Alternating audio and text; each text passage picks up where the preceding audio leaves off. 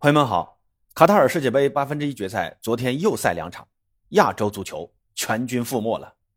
日本在和克罗地亚的比赛中没有复制之前对阵德国、西班牙时的顽强表现，常规时间一比一和克罗地亚战平，最后比赛拖入加时赛。在加时赛，双方并没有分出胜负，最后呢拖入到残酷的点球大战。结果呢，点球大战中，日本球员的心态是完全的崩了。前四轮点球主罚，日本队就罚丢了三个。克罗地亚门将科瓦科维奇是超神发挥，立下大功。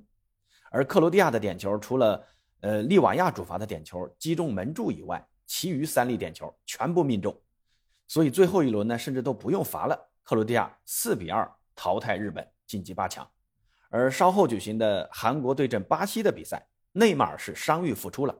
上半场巴西就很快取得两球领先，维尼修斯和内马尔分别建功。落后的韩国人呢，急于求成，大举压上，结果呢？又被理查利松打入一记极为写意的进球，彻底把韩国人的心态给打崩了。之后呢，第三十五分钟，帕奎塔再次攻入一球，上半场巴西就取得四球的大比分领先。到了下半场，巴西可能呃为了避免受伤啊，有点刻意收敛，也算是为下一场比赛做些准备。同时呢，也是想给韩国人留点面子。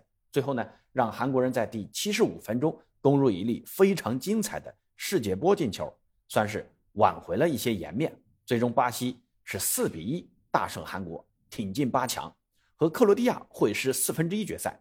双方将在十二月九号的二十三点进行四分之一决赛的对决。呃，今天呢，呃，咱们就不聊这两场比赛了啊。一个呢，是因为今天不适合聊足球这种呃带点娱乐性的东西啊。呃，具体什么原因呢？大家应该都知道，我就不多说了。另一个呢，就是日本的淘汰，呃，就是自己玩心眼玩过头了，把自己心态给玩崩了。点球大战踢成这个鸟样子，已经不能用技不如人来形容了啊，纯粹就是心态出了问题。韩国被淘汰呢，纯粹就是技不如人，谁让你碰上巴西了呢？今天呢，咱们就聊一个小话题啊，你觉得这届世界杯哪名球员会身价大涨呢？咱们。一个一个小组来看啊，A 组呢，我认为荷兰的加可波肯定会身价大涨。这家伙啊，小组赛三场比赛打进三球，可以说是荷兰队前场的进攻核心，可边可中的定位让他的多样性得到了发挥。而且呢，他也很喜欢跟队友打配合，关键是他的临门一脚也非常稳。他的射门啊，虽然还有点那种年轻球员追求的那种大力出奇迹的习惯，但确实啊，观赏性很强。嗯，相信随着年纪的增大，在最后一脚的处理上，他也会更加合理。另外呢，厄瓜多尔的凯塞多这届世界杯也是让人印象深刻。他呢是场均贡献三次抢断、两次拦截的数据。目前呢在英超布莱顿队效力啊。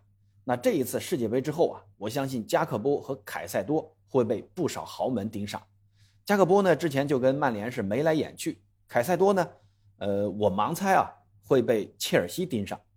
凯塞多呢是波特提拔起来的，另外呢，切尔西现在也缺少这种硬朗的后腰，坎特啊一时半会儿还呃恢复不了，合同呢他也只剩下一年还没续约，所以呢，二十一岁的凯塞多可能会是切尔西东窗的目标。呃，B 组呢就是贝林厄姆了，这个就不用说了啊，在世界杯之后身价过亿已经问题不大了，就看啊能去哪一支豪门。多特蒙德想留他估计是留不住了。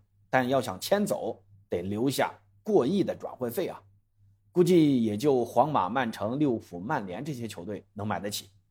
C 组呢，我选阿根廷的恩佐·费尔南德斯。恩佐在前两轮替补之后，在最近的这两场比赛全部首发，不仅在后腰位置巩固了阿根廷队的中场屏障，而且呢，能很好的衔接中前场的攻防转换。打墨西哥那场比赛，还跟阿尔瓦雷斯之间连线。给小蜘蛛送了一次非常精妙的助攻。那这个赛季呢，是恩佐刚刚登陆欧洲，现在在本菲卡踢球，也是本菲卡的中场绝对主力。但这种表现啊，我估计他不会在本菲卡待太久的。现在目前在转会市场上的身价已经涨到了八千万。嗯，巴萨下个赛季啊，布斯克茨一走啊，肯定会缺少一个好后腰的。那恩佐可以了解一下。D 组嘛。呃，法国的拉比奥勉强算一个吧啊。博格巴这次没来，把拉比奥的重要性一下子就提上来了。拉比奥这个赛季在尤文的表现也是可圈可点，攻防两端呢都有亮眼的表现，堪称法国队的中场指挥官。现在呢，他在跟尤文续约谈判啊，估计这个表现啊，足够让尤文再出一份高价合同来留住拉比奥了。另外呢，澳大利亚的那个高个后卫苏塔，可能也会引起五大联赛中那些二流球队的注意吧。这哥们儿是又高又壮，现在呢在斯托克城队踢球。那喜欢高举高打的球队可以了解一下苏塔。一组呢首当其冲啊，就应该是日本队的左边锋三山勋。三山勋是连续几次在下半场登场都能送出亮眼的精彩表现，被广大日本球迷戏称为“三球王”。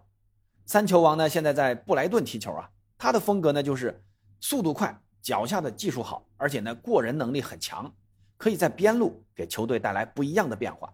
那这次呢，虽然日本是被淘汰了，但三球王的未来才刚刚开始。F 组嘛，我选克罗地亚的格瓦迪奥尔和门将科瓦科维奇。格瓦迪奥尔作为一名左脚中卫啊，已经是很稀缺的高级货了。更关键是他的年纪才二十岁啊，这次呢。跟日本队的比赛中，他的多次上抢都很及时，也很关键。同时呢，他还具备一定的持球推进的能力以及出球的能力。这个啊，跟巴萨的那个中卫的要求很合拍啊。听说巴萨上赛季就已经盯上他了，但是现在这个身价啊，估计巴萨是买不起了。那任何想买格瓦迪奥尔的球队，估计都得给莱比锡红牛掏个八千万起步啊。至于门将科瓦科维奇，这个就不用多说了吧。扑点球能扑一个的，已经算是出色的门将了；扑两个，那就是超一流门将；能扑三个的，还真的就不多见了。那这届杯赛还没有门将发挥让人眼前一亮的，昨晚的科瓦科维奇，那给我的感觉就是惊艳。那 G 组嘛，我选巴西的帕奎塔，主要呢是这个小组啊，真的没什么人可以选啊。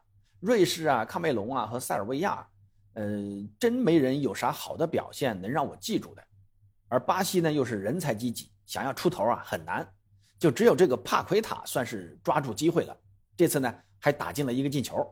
他目前呢在铁锤帮西汉姆联队踢球，之前呢在米兰和里昂，呃都没踢出来啊。那这个赛季算是冒出头了。他在前腰位置是巴西队除内马尔之外的首选了。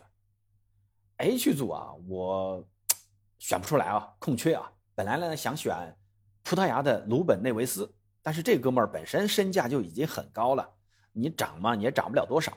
韩国队的那个黄喜灿发挥呢也还可以，但要说身价上涨啊，呃也很难说啊。那这个组你们觉得谁的身价会大幅上涨呢？好，那今天就先聊到这儿啊，咱们下期再见。